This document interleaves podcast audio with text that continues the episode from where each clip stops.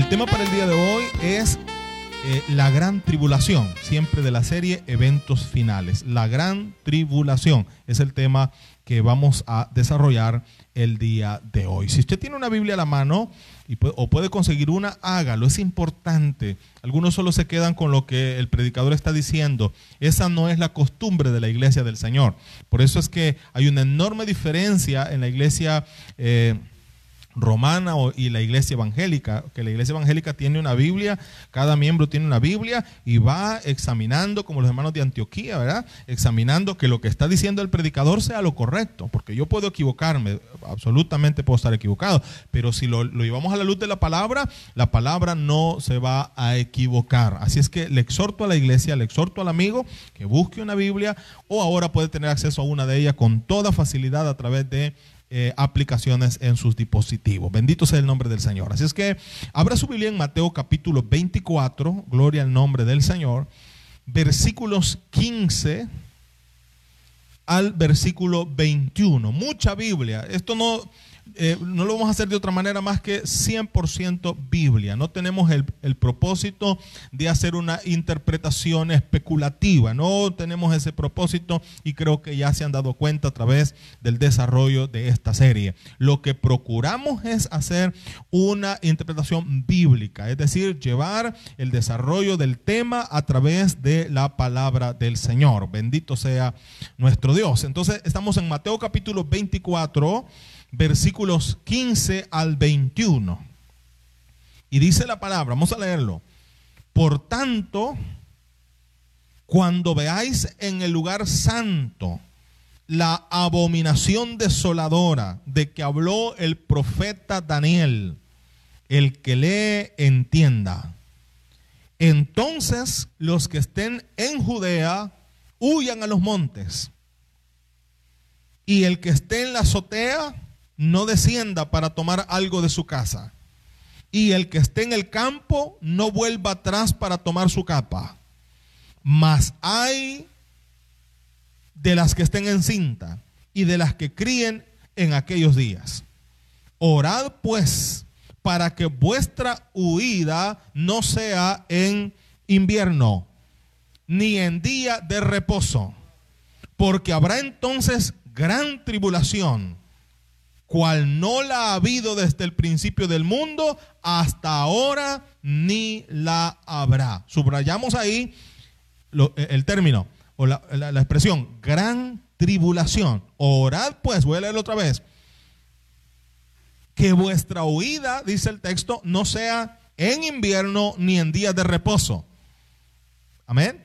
Porque habrá entonces gran tribulación cual no la ha habido desde el principio del mundo. Hasta ahora ni la habrá. Bendito sea el nombre del Señor. Daniel capítulo 12, versículo 1. Daniel 12, 1. En aquel tiempo, dice la palabra, se levantará Miguel, el gran príncipe que está de parte de los hijos de tu pueblo. Y será tiempo de, ¿cómo dice ahí? De angustia cual nunca fue desde que hubo gente hasta entonces. Pero en aquel tiempo será libertado tu pueblo, dice, todos los que se hayan inscritos en el libro. Vamos a leer uno más. Jeremías 37. Jeremías 37. Bendito sea el nombre del Señor. Y dice, ya lo tienen. Ah, cuán grande es aquel día tanto que no hay otro semejante a él. Es un día único. Esto no se verá ni antes ni después. Un día, un tiempo, un momento. ¿Verdad? Bendito sea el Señor. Y dice, tanto que no hay otro semejante a él. Tiempo de angustia para Jacob, pero de ella será librado. Todas las citas que he mencionado, y podríamos mencionar cualquier cantidad, Estamos hablando de ese momento que en la teología nosotros llamamos la gran tribulación. Ya lo leímos en Mateo 24 y dice gran tribulación. Lo leímos en Daniel 12.1 y dice tiempo de angustia. Y lo leímos en Jeremías 37 y dice tiempo de angustia para Jacob. Bendito sea el nombre del Señor. Ahora, ¿Cuándo será la gran tribulación? Quiero que vaya conmigo a Daniel, capítulo 9, versículos 26 y 27. Según la profecía de las 70 semanas de Daniel, que ya hemos estado medianamente abordando en los días anteriores, en las series anteriores, y que en algún momento quizás lo vamos a hacer con mayor detalle. Daniel 9, 26 al 27. Según la profecía de las 70 semanas de Daniel, la acción del anticristo será en la última de las 70 semanas de esta profecía. Amén.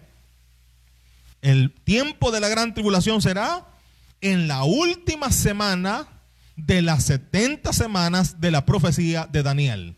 Eso significa entonces que será en este último periodo que está constituido de siete años. A ese periodo de siete años nosotros le llamamos tribulación. Quiero que vayamos haciendo un poco ya de diferencias. Al periodo completo constituido por esta última de las 70 semanas de la profecía de Daniel, a ese periodo de siete años se le conoce como tribulación. Pero hay en esas siete semanas un periodo, un tiempo determinado, diferente, al, al cual nosotros le llamaremos la gran tribulación. Es decir, la gran tribulación no estará constituido por los siete años completos, sino que será una porción, una parte de los siete años a los cuales nosotros vamos a identificar bíblicamente como el tiempo de la gran tribulación. Pero los siete años son conocidos como siete años de tribulación. Bendito sea el nombre del Señor. Entonces, dice la palabra del Señor en, por ejemplo, Apocalipsis 13:5 y se le dio autoridad, hablando del anticristo, para actuar 42 meses. Esto es igual a, ¿cuánto? Tres años y medio. Entonces, la gran tribulación, propiamente hablando, tiene su duración en el espacio naturalmente de estos siete años de tribulación, un espacio de ellos, la mitad de estos siete años será el tiempo de gran tribulación. Porque los primeros tres años y medio, ¿qué va a suceder? ¿Qué sucede en los primeros tres años y medio? Una aparente paz. Dice que hará alianzas humanas, lo vimos en la clase anterior, y habrá, el, mundo va a respirar una aparente paz. Y van a decir, hoy sí estamos mejor. Y como ya la iglesia no va a estar, inclusive se va a considerar, bueno, estos evangélicos eran el problema. Bendito Dios que ya no están y el mundo va a tener aparentemente un respiro y creerán que están en un tiempo bueno y, creerán que ya lograron llegar o como dicen los mayas, ya se renovó, ¿verdad? La humanidad ya se no, no degeneró, sino regeneró la humanidad y ya estamos en una era de paz. Pero esa aparente paz ¿verdad? Se interrumpe a la mitad de los tres años y medio. Y aquí en Apocalipsis 13:5 dice que se le da autoridad al anticristo para actuar 42 meses, es decir, tres años y medio. ¿Qué va a hacer el anticristo? Ya lo vamos a ver en algunos detalles un poco más adelante. Entonces, como hemos aprendido, este periodo de la tribulación de siete años está comprendido desde el arrebatamiento de la iglesia hasta la segunda venida de Cristo. Ahí está ese periodo. En el momento en que la iglesia es arrebatada, el reloj de la profecía de Dios comienza a a caminar, que ahorita está detenido. Y a ese periodo se le ha conocido como el tiempo de gracia o el tiempo de los gentiles. Ahorita está detenido. Pero una vez la iglesia sea arrebatada, entonces el reloj de Dios comienza a caminar para el último tiempo determinado, según la profecía de Daniel en el capítulo 9. Bendito sea el nombre del Señor. Ahora bien, ¿qué va a suceder? ¿Por qué tanto alboroto con esto de la gran tribulación? Algunos dicen, no, mire pastor, si nosotros ya vivimos en tribulación. Fíjese que las noticias cada día son eh, menos alentadoras. Se está hablando de la gripe porcina como una posible pandemia. la, no, recuerdo bien este nombre, la fiebre negra o algo así, que ya la, peste negra, ya murieron dos personas y se habla de que puede también considerarse una pandemia en los próximos años o días. Y esta había matado casi 100 millones de personas, si no me equivoco en la estadística, ¿verdad? En algún momento. Así que las noticias, mi estimado hermano y amigo, no son nada alentadoras. De modo que alguien puede decir, bueno, ¿qué es esto de la gran tribulación si ya estamos viviendo en tribulación? No sé si me captan la idea. No, ¿y esto que estamos viviendo, pues? ¿No, es esto acaso eh, tribulación? Y, de otras cosas que yo casi no me gusta señalar en sermones porque uno se oye más noticiero que predicador y no es el tema, no es el tema. Así que, eh, pero, pero insisto, eh, mire, las noticias no son nada alentadoras. Y estamos viviendo en dificultades, pero le, le digo una cosa, ni siquiera una sombra de lo que será la gran tribulación. Es más, no se considera en el marco de la escatología bíblica como tribulación, sino principios de dolor. Porque la tribulación, ya lo dije, es el espacio completo de los siete años.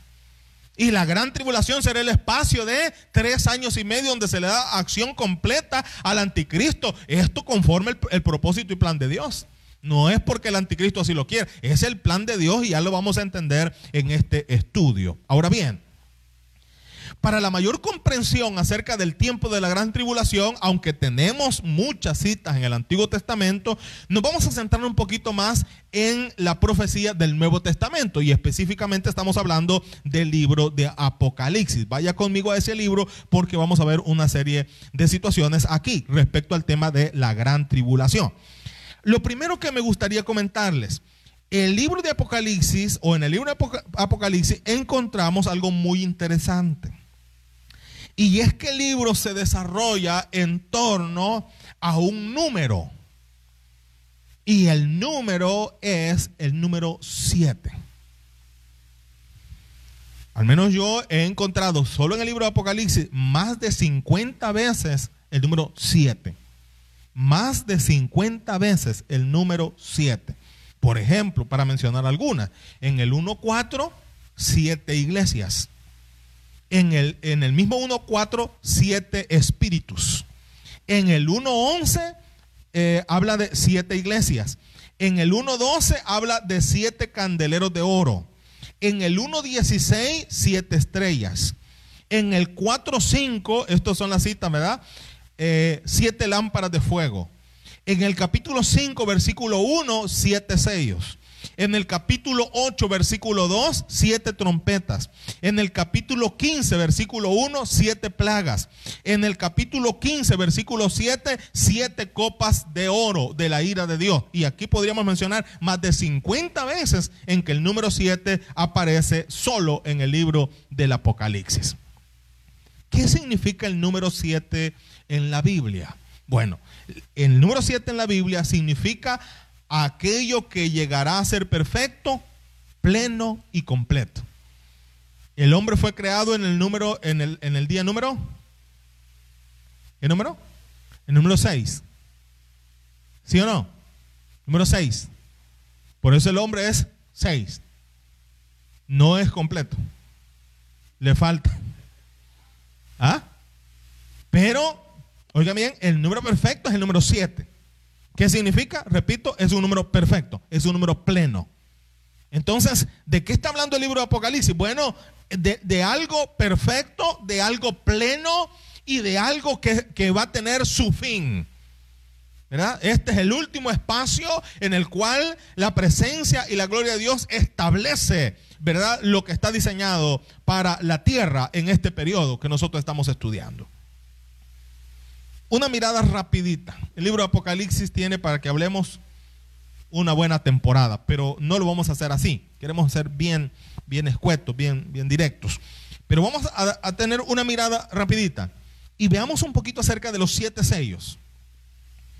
Vaya conmigo a Apocalipsis capítulo 5, versículo 1. Si usted recién nos sintoniza, estamos en el estudio de la gran tribulación de la serie Eventos Finales. Apocalipsis capítulo 5, versículo 1. ¿Ya lo tenemos? Y vi en la mano derecha del que estaba sentado en el trono un libro escrito por dentro y por fuera, sellado con siete sellos. Y el único, Rapidito, usted ya lo leyó, ¿verdad? Nadie puede abrir ese, e, e, ese, ese, libro. Nadie. Y el único es el Cordero de Dios. Y cuando Cristo abra estos sellos, comienza y se desencadena una serie de eventos en el marco de la gran tribulación. Cada eh, eh, sello corresponde a un evento, a una situación específica en ese periodo de la gran tribulación.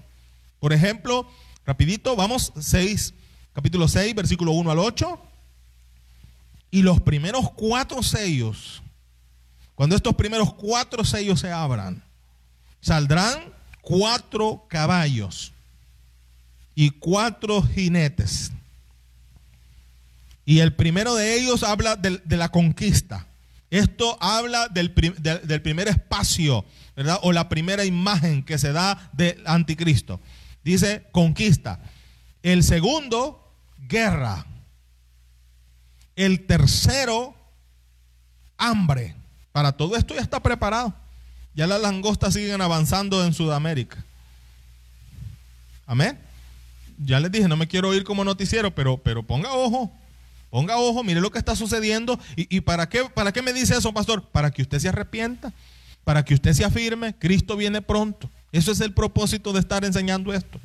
No es para vernos bonitos ni que sabemos mucho. No, yo no tengo ningún interés en eso. Yo lo que quiero es que usted, y esa es la voluntad del Señor, es que usted no se pierda. Es que usted se arrepienta. Y si usted ha sido cristiano, se reconcilie. Y si es cristiano, se afirme. Eso es el gran propósito de esto. Así que los primeros cuatro sellos son cuatro jinetes, cuatro caballos, conquista, hambre, guerra y muerte el quinto sello, en el quinto sello, estamos en el, en el capítulo 6, versículo 9 al 11, dice que habrá muchos mártires a causa del testimonio de Jesucristo. Apocalipsis capítulo 6, versículo 9 al 11. Aquellos que han salido, dice la palabra, para aquellos que todavía discuten el tema de si habrá no salvación durante la gran tribulación. Y dice ahí que han salido, ¿de dónde? De la gran tribulación. Pero ¿cómo, cómo salieron? Siendo martirizados, siendo perseguidos, siendo martirizados. Y eso lo dice en el 6, 9, 11. El sexto sello, 6, 12 y 17 de Apocalipsis. Y anuncia, el sexto sello anuncia la llegada de terremotos y de eventos cósmicos. Pues dilo leyendo. El sol, ¿qué más dice? Y las estrellas. Yo recuerdo una vez en nuestra generación de mi edad un evento completo de eclipse solar. ¿Quién, lo recuerda? Una vez. ¿Alguien recuerda más de, de, una vez eso? No, ¿verdad? Al menos aquí los que están en cuerpo presente, ¿no? no sé los que están allá en sus casas. Pero yo recuerdo una vez, eclipse total de sol. Y le voy a ser honesto, eso sí daba miedo. Es decir, que a, mediodía en punto, el sol se oscurezca. Y no fue que la, luna, perdón, la nube, sino que la luna lo cubrió. Y, y había alarma. Las gallinas buscaron a dónde dormir. Todo el mundo estaba preocupado. Es un evento aislado, ¿verdad? Pero importante. Pero mire lo que va a suceder en el sexto sello. El sol y las estrellas y la luna, eh, eh, perdón, el sol y las estrellas se oscurecen y la luna será como la sangre. Esto mismo lo encuentra en Mateo capítulo 24, versículo 29. Estamos dándole un asomo de lo que será la gran tribulación. Prepárese. El séptimo sello, capítulo 8, versículo 2, conecta el resto de los eventos. Y dice que vemos ahí siete ángeles a los cuales se les da siete trompetas. Y ya en el versículo 6 del mismo capítulo, estos siete ángeles están preparados para sonar esas trompetas del juicio de Dios. Porque la gran tribulación no es otra cosa más que el juicio implacable, justo de Dios sobre la tierra. Bendito sea el Señor. Ahora, Pasemos entonces las siete trompetas. Una mirada panorámica, ¿verdad? Dice los siete ángeles mencionados en el séptimo sello. Eso reveló el séptimo sello. Apocalipsis 8:6. Las primeras cuatro trompetas anunciarán la destrucción, escuche bien, de la tercera parte de los árboles. Toda hierba verde, la tercera parte del mar, la tercera parte de los seres que viven en el mar, la tercera parte de las naves en el mar, la tercera parte del agua potable de la tierra será tóxica y amarga, y la tercera parte del sol y las estrellas y la luna estarán oscuras.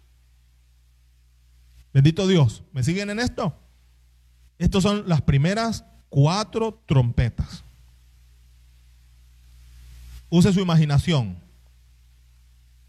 ¿Puede imaginarse un momento en un escenario como esto? Solo en películas, ¿verdad? Pero ni en películas, todavía se queda corto. Yo les dije en la clase pasada, ¿quieres saber cómo será la gran tribulación? Les dije que lo que estamos viviendo hoy lo multiplique por mil y luego lo multiplique por mil. Y eso es lo que el mundo va a vivir en el periodo de la gran tribulación. De aquellos que se hayan quedado por eso insistimos en la necesidad que el ser humano tiene de rendir su vida delante de la presencia del Señor. La única forma, mi amigo, mi hermano, en que usted puede salvarse es a través de la persona de Jesucristo. Amén. Continuamos. La quinta trompeta, ubíquese en Apocalipsis 9, 1 al 12. Dice que hará salir langostas desde el pozo del abismo no son estas langostas que ya están allá en, el sur. No, no. Es otra cosa muy diferente. Dice que saldrán del pozo del abismo. Nada bueno puede ser. Estaríamos hablando de demonios. De un nivel no conocido todavía en el mundo espiritual. O sea, la lucha que hoy tenemos y las batallas que tenemos ahora, eh, eh, sí son con demonios, ¿verdad? Como lo dice Efesios 6. No tenemos lucha contra sangre ni carne, sino contra potestades, contra el gobierno de las tinieblas. Sin embargo, lo peor de lo peor, hablando de demonios, ¿verdad? Lo peor de lo peor está en el abismo. Y estos han sido preparados para un día y para un momento oportuno. No puede compararse en nada con la batalla que se tiene ahora. No se puede comparar en nada. Mire lo que dice. Y, dice que serán desatados del pozo del abismo para atormentar a la humanidad. Pero esto ya no es a nivel de mente. Ahorita la gran batalla del creyente es a nivel de mente, ¿verdad? Y los dardos del maligno son qué? Pensamientos. Porque nuestro eh, lugar de batalla es la mente. Ahí estamos batallando. ¿Y qué es lo que hace el, enemigo? Bueno, nos lanza dardos. ¿Y cuáles son esos dardos? Los pensamientos. ¿Verdad? Sean estos de pecado, sean estos negativos, lo que usted, sea, lo, que usted quiera. Pero en este momento no estamos hablando una batalla a nivel de pensamiento. Estamos hablando de una batalla cuerpo a cuerpo. Muy diferente. Muy diferente. Continuamos. ¿Qué sigue? La sexta trompeta. Apocalipsis 9, 13 al 21. Vaya subrayando, por favor, porque este es como un mapa conceptual de estos eventos. Y el sonido de la sexta trompeta, cuatro ángeles serán desatados para ir sobre la tierra. ¿Y qué van a hacer estos? ¿Qué van a hacer? Vamos en Apocalipsis 9, 13. Bueno, van a matar la tercera parte de la humanidad. ¿Cuántos millones será eso? La tercera parte. Yo no, ese es un cuadro terrorífico. ¿Cómo se van a enterrar esos? Ahora no sé si hace, hay un millón de muertos por la pandemia, no. No sé, hay menos. Y ya no se hayan cómo enterrar. Usted puede imaginarse, mi amigo, la muerte de la tercera parte de los habitantes de la tierra. Aquí lo dice la palabra del Señor. Y así como se están cumpliendo las cosas que estamos viviendo hoy, se van a cumplir las que van a venir. Un tercio de la humanidad. ¿Cómo, cómo se, se, van a morir? Con fuego, humo y azufre. Apocalipsis 9, 13, 21. Gloria al Señor. Y la séptima trompeta será tocada. Estamos en Apocalipsis 11, versículo 15. Búsquelo en su Biblia. 11, 15 de Apocalipsis. ¿Qué dice ahí? Gloria al Señor. Y el séptimo ángel tocó la trompeta. Y hubo grandes voces en el cielo que decían, los reinos del mundo han venido a ser de nuestro Señor y de su Cristo. Y Él reinará por los siglos de los siglos. Ahora, pasemos a algo más. Del capítulo 16 de Apocalipsis tenemos más detalles acerca de lo que va a suceder en la gran tribulación. vámonos al capítulo 16. Gloria a Dios. Y aquí hablamos de las siete copas de la ira de Dios. Siete ángeles recibirán siete copas de ira. Cada una de las cuales va a desencadenar una plaga sobre la tierra. Hay detalles en los paréntesis del libro de Apocalipsis que no los estamos dando. Nos fuimos directo, ¿verdad?, a eh, el, evento central, pero hay detalles que no los vamos a estar viendo, a lo mejor en, en otro momento de esta serie. La primera copa, dice Apocalipsis 16.2, dice que cuando esta copa es derramada, vendrá una úlcera maligna y pestilente. Ya el escenario no puede ser más oscuro, creería uno. Uno diría, pastor, ya basta con eso. No, espérese.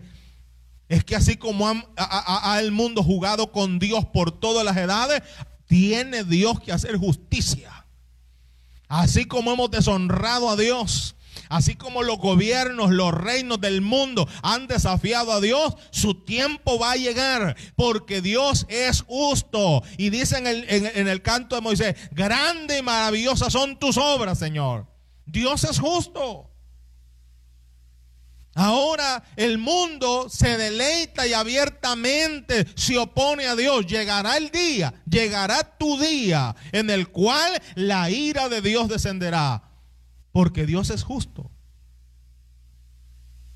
No puede creer que se burlen de Dios, que el mundo se burle de Dios, que el sistema del mundo se burle de Dios, de sus preceptos, de sus mandamientos y quedar impunes. No, no, no, no. No conoces a Dios si así piensas, porque Dios es justo. Bendito es el nombre del Señor. Continuamos. Apocalipsis 16, 3 y 4. La segunda y la tercera copa, una vez se hayan derramado, convertirá el mar y la fuente de las aguas en sangre. Ya no estamos hablando de una, una, contaminación tan severa como la que tenemos hoy en día. E, el agua para tomar, el agua que se puede tomar en el mundo cada día es menos. Cada día las fuentes se están secando. Y las fuentes que, todavía no se han secado están contaminadas. Cada día esto se va reduciendo. Pero añada eso a esta realidad vivida hoy, añada esto a este momento que se está dictando aquí durante la gran tribulación. Dice que las fuentes de agua y el mar se van a convertir en sangre. Apocalipsis 16, 8 y 9. Continúa conmigo. La cuarta copa dará el poder, esta copa cuando se derrama, dará el poder al sol para quemar a los hombres con fuego. Mire hermano, si el sol se acercara un milímetro, un centímetro, el sol está en el lugar perfectamente diseñado por Dios para brindarnos calor, para brindarnos eh, los elementos que necesitan para que haya vida sobre la tierra. Pero si el sol se aleja, ¿cuánto? Un centímetro. O se acerca un centímetro, las cosas no van a ser como usted las la, ve hoy. Si se acerca, se va a quemar. Y si se aleja, se congela. Esto está tan fácil, ¿verdad? Porque ¿quién creó el sol? Dios, pues esto lo puede mover cuando le da la gana. Pues. ¿De acuerdo? Mire, tiene el poder el sol para quemar a los hombres con fuego. Estamos en el 16, 8 y 9. Vea por favor el versículo 10. La quinta copa. Dice que cubrirá el mundo de tinieblas y dolor. ¿Quién va a ayudar a quién en, esa, en ese momento, hermano? Buena pregunta. ¿Quién va a ayudar a quién? ¿Qué gobierno? ¿Qué institución? ¿Quién va a cuidar a los enfermos? No habrá tal cosa. No habrá tal cosa. ¿Sabe por qué? Porque todo mundo estará exactamente en la misma condición. Y esto no es ciencia ficción. Esto es profecía. Habrá uno que diga ya, eso es mentira. Pero yo le puedo decir algo y en serio, usted se va a dar cuenta si esto es mentira. Usted lo sabrá. Mejor apúntelo por aquello de que se quiera recordar un poco allá. Sexta copa. 16, verso 12 al 16. 12 y 16 los versículos del capítulo 16. Y la sexta copa derramada hace que el río Éufrates se seque para preparar el camino a los reyes que vienen del oriente, los cuales la bestia, el dragón, el anticristo, el falso profeta comienzan a reunir sus ejércitos en contra de un, un pequeño pueblo, ¿verdad? Que es el pueblo de Israel. En un lugar que leemos ahí se llama Armagedón. Esto se conoce como la guerra del Armagedón. De esto lo vamos a ver más adelante en la serie, como un tema especial. Jamás ha habido un pueblo, escuche esto por favor, jamás ha habido un pueblo que sea tan aborrecido por el mundo como la nación de Israel. Jamás. Usted no me puede mencionar uno solo, aparte de Israel, que haya sido tan aborrecido como lo es Israel, la nación santa de Dios. Y la razón es por esto que acabo de mencionar. Porque es el pueblo escogido de Dios. Y el diablo lo sabe. ¿Ha desechado Dios a Israel? En ningún momento. Israel sigue siendo su pueblo. Pero Dios tiene, más bien Israel tiene cuentas pendientes con Dios. ¿De acuerdo? Entonces el anticristo se va a levantar, la bestia, el dragón, se van a levantar, el falso profeta, se van a levantar y van a preparar los ejércitos del mundo para guerrear en contra de Israel. Eso lo vemos en esta sexta copa. Y en la última, que sería la séptima copa, Quiero que lo lean, por favor. 16 y el versículo es el versículo 17. Amén. El séptimo ángel derramó su copa por el aire. Este es el cierre. Ese es el, cierre de, de, todo el tiempo de la gran tribulación. No tenemos tiempo para dar detalle. Esto será tremendo. La gente deseará morir. Harán de mar a mar queriendo escuchar el Evangelio de Jesús. Hay de aquellos que hayan conocido al Señor y se queden. Entonces dice, derramó su copa por el aire y salió una gran voz del templo del cielo, del trono, diciendo, hecho está. Verso 18. Entonces hubo relámpagos y voces y truenos y un gran temblor de tierra, un terremoto tan grande cual no lo hubo jamás desde que los hombres han estado sobre la tierra. Ya no hablamos ni de siete, ni de ocho, ni de nueve, ni de diez. Esas cosas ya las conocemos. Es algo que nunca se ha vivido. Versículo 19. Y la gran ciudad fue dividida en tres partes. Y las ciudades de las naciones cayeron. Y la gran Babilonia vino en memoria delante de Dios para darle el cáliz del vino del ardor de su ira. Y toda isla huyó, y los montes no fueron hallados. Y cayó del cielo sobre los hombres un enorme granizo, como el peso de un talento. Y los hombres blasfemaron. Quiero, quiero detenerme aquí. Uno creería, y aquí es donde nos engañamos todos, que el dolor y la aflicción le permite a la gente reflexionar su camino. Pero mire lo que está leyendo usted ahí. La gente está viendo caer muertos por todos lados en nuestros países. Y no por eso la gente, mire, los mismos cristianos están heladísimos. Se tenía que decir y se dijo. No, yo estoy preocupado. No, no, yo no estoy diciendo solamente por mi iglesia la, iglesia local. No, no, no, no. Los cristianos están helados. Los cristianos no entendimos de qué, qué se trataba la cuarentena. No le entendimos. No era a hibernar que íbamos. Era a guerrear. Pero la iglesia se metió en cuarentena y, y de ahí no salieron. Y mira, se van a abrir los templos y no van a salir. Esto está serio. Uno, repito, creería y ha cometido peca de ignorante. Que cuando la gente está viviendo dolor le hace reflexionar. No, aquí, mire lo que pasa.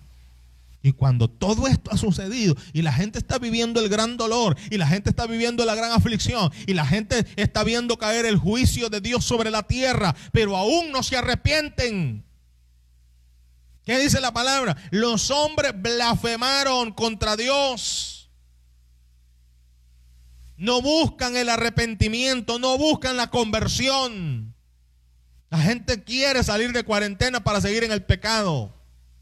Bueno, le tiene preparado el Señor esto que estoy leyendo aquí.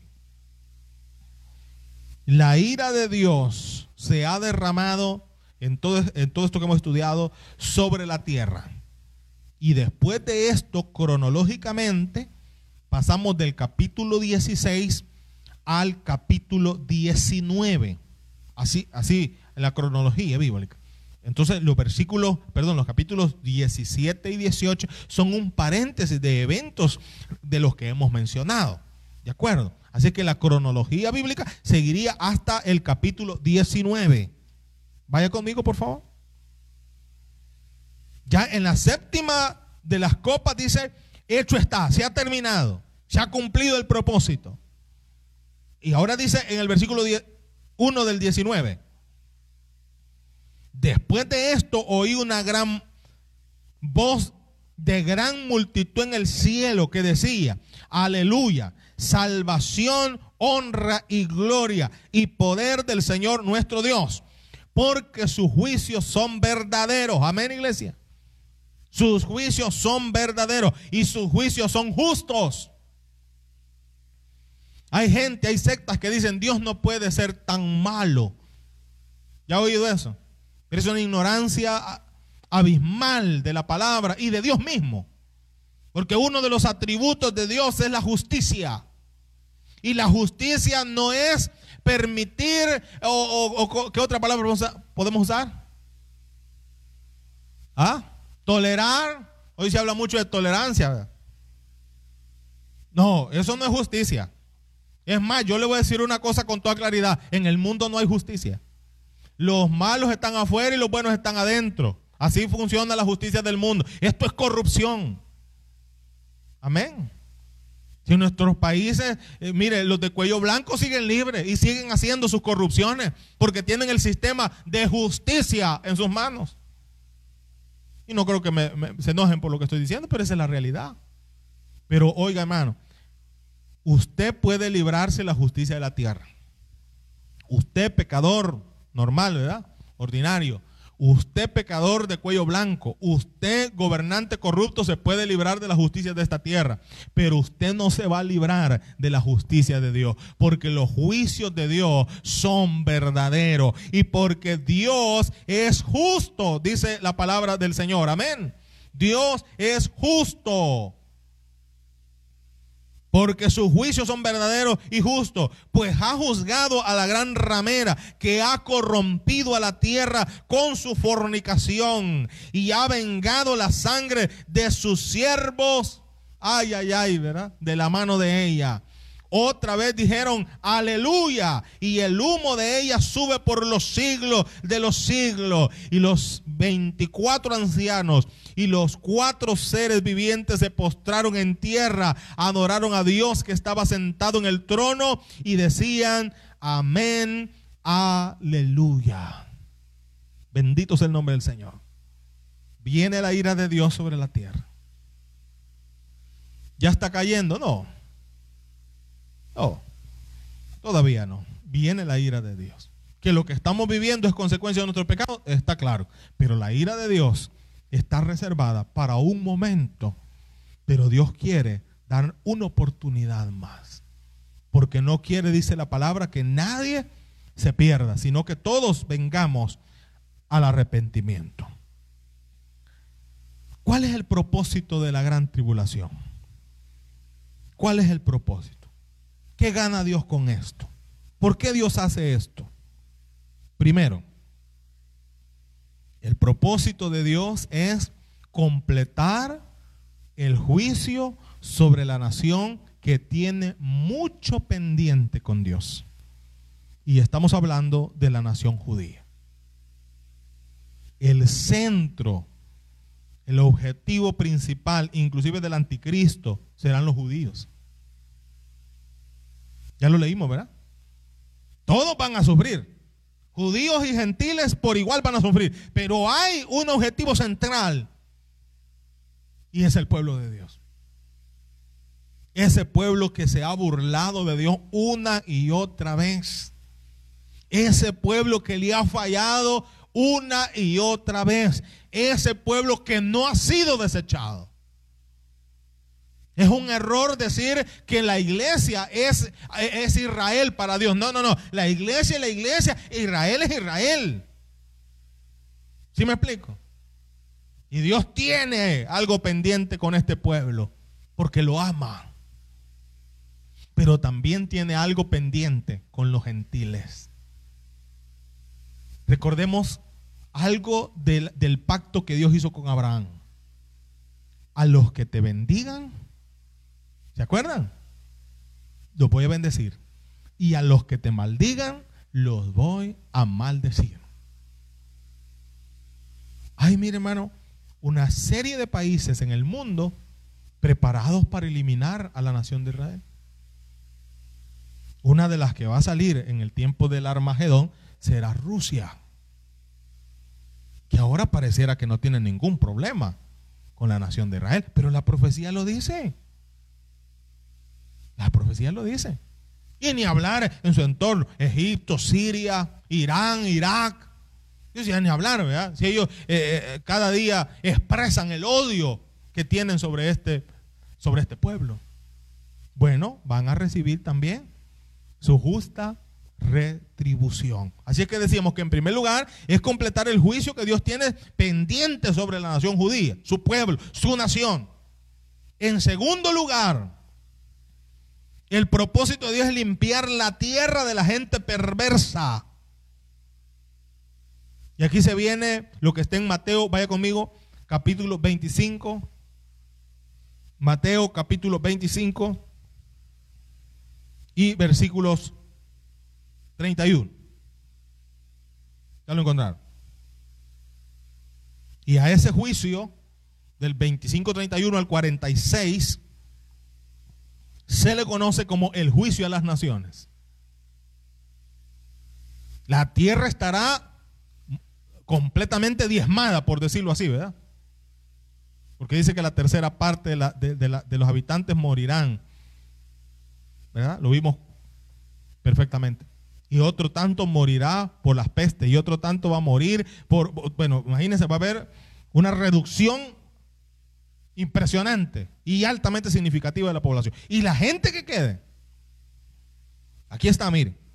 Y cuando el Hijo del Hombre venga en su gloria, la segunda venida de Cristo, y todos los santos ángeles con él. Entonces se sentará en su trono de gloria y serán reunidas delante de él todas las naciones.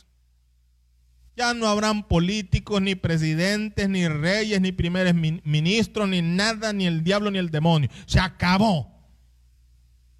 Un solo rey, nuestro Dios, nuestro Jesús. Y dice aquí, y serán reunidas delante de él todas las naciones y apartará los unos de los otros, como aparte el pastor las ovejas de los cabritos y pondrá las ovejas a su derecha y los cabritos a su izquierda. Entonces el rey dirá a, los de su derecha, venid, benditos de mi Padre, heredad del reino preparado para vosotros desde la fundación del mundo. Y ahí hay una descripción, ¿verdad? Del accionar de esta gente. ¿Lo, ven ahí? Y a los de la izquierda, ¿qué va a decir? Lo opuesto, Algunos en la, en, la, teología de la liberación, mal llamada teología de la liberación, hablan, usan estos términos para hablar en, en términos políticos. Ah, que los de derecha son de Dios y que los de la izquierda son del diablo. No, Señor, no seamos ignorantes. Del diablo hay en la derecha, en la izquierda, centro izquierda, centro derecha, hay en todo lugar. ¿De acuerdo? No, no, no, no seamos así neófitos. No, ya ven los de la izquierda, porque la izquierda es del diablo. No, Señor, eso no es así. Del diablo hay en todos lados. Hay en la derecha, usted los conoce. Hay en el centro izquierdo, sí, hay en todos lados. Eso no es el tema. Una interpretación muy equivocada de esta, de esta palabra. Ahora bien, por último, el propósito de Dios, y ya lo vimos aquí, es establecer un reino que no, según Daniel, que no tiene fin. Todos los reinos de la tierra tienen su principio y tienen su fin. Amén. Todos. Hay de los políticos que se creen que van a ser dioses en sus cargos. Hay de, los gobiernos que se creen que solo ellos son. Todos, todos. Allá en Rusia dicen que se ha extendido y no sé si va a durar hasta, hasta el 40, no sé cuánto va a ser presidente. Pero le voy a decir una cosa, también tendrá su fin. Todos los reinos. Amén. ¿Por qué? Porque se establece un reino el cual no será un reino de hombre. Ya no va a haber una democracia. Nos han vendido la idea en nuestros países que la democracia es buena. A lo mejor en, en la sustancia de la palabra, lo que significa democracia sea buena. Pero la democracia que se vive en Latinoamérica y en el mundo no es nada bueno. No es nada bueno. ¿De acuerdo? ¿Sabe lo que sí es bueno? La teocracia. ¿Y cuál es eh, la teocracia? El gobierno de Dios. En la democracia se, se, nos dice, es un lavado de cabeza, ¿verdad? Que el pueblo es el soberano. Cuando hablamos del anticristo decíamos que él surge de dónde? Pueblos, lenguas, con la aprobación, no con el 95, 92 ni con el 80, con el 100% de la aprobación del el mundo. Pero la democracia va a caer. ¿Y cómo? ¿Ante qué va a caer? Ante la teocracia. Porque nadie es como nuestro Dios y nuestro Rey. Y Él va a gobernar con vara de hierro y con justicia. Lo vamos a ver en un momento en esta serie. Así es que tiene lugar entonces decíamos aquí, el juicio a las naciones en Mateo 25, 31. Y decíamos, y lo voy a repetir porque quiero que quede bien claro, que los propósitos son, primero, completar el juicio. Tiene un trato pendiente con Israel, muy de él. Segundo, limpiar la tierra de la gente perversa y arruinada. Todos los reinos del mundo se van a rendir. No porque quieran, y sí que no van a querer, si van a hacer las cachas de salir, pero no se puede. Ya con Dios no se puede, con Dios no se juega. Y en último lugar decíamos establecer el reino de Dios. Y eso lo vamos a ver cuando veamos el, el tema del milenio. Bendito sea el nombre del Señor. ¿Para qué sabemos todo esto, iglesia? ¿Para qué sabemos todo esto? Ya se lo dije al inicio. Para el que todavía no tiene salvación, se arrepienta. El que está medio tibio, medio, medio, ¿qué? ¿Ah? Medio zancochado, se afirme. Y el que esté firme, que no caiga. Dice así la palabra. Es para que nos afirmemos que lo que estamos viviendo solo son principios de dolor. Pero lo que se viene es indescriptible. No hay palabra, no hay escenario en Hollywood, no hay película, por la, más terrible que usted haya visto, no hay película, no hay escenario, no hay guion que pueda realmente describir lo que va a suceder durante la gran tribulación. Pero la buena noticia de todo esto que hemos enseñado hoy es que todavía tenemos tiempo. Que la iglesia despierte, salgamos de... Mire, quédese en casa si no tiene nada que hacer. La mayoría de congregaciones y templos están cerrados. Pero su cristianismo no debería de estar en cuarentenado. Esa frialdad de la iglesia que da pena. Ese disimulo de la iglesia que, que está terrible. Usted puede hacer mucho orar, conectarse por lo menos al culto que está haciendo su pastor, quién sabe Dios con qué sacrificio. Y no lo digo solo por, por este servidor. No lo digo solamente por este servidor. Hay hermanitos que les cuesta un mundo poder hacer una transmisión. Uno, hermano, de 50 miembros. ¿Y qué están haciendo esos 50 tibios? Y cuando su iglesia local está haciendo este trabajo para honrar a Dios y para servir a la obra del Señor, ¿qué están haciendo los 50 tibios que no están conectados? Yo no creo que estén orando. Yo no creo que no, no se conectaron porque están en ayuno. Yo no creo que están en un estudio bíblico ahora mismo. No lo creo. Están tibios. Y el mismo libro de Apocalipsis dice, y los tibios los vomitaré de mi boca, dice el Señor. A la gente tibia o la gente tibia no le sirve al Señor. O te calientas en el fuego de Dios o te enfría y sufre las consecuencias. Pero lo que viene es indescriptible. Bendito sea el nombre del Señor.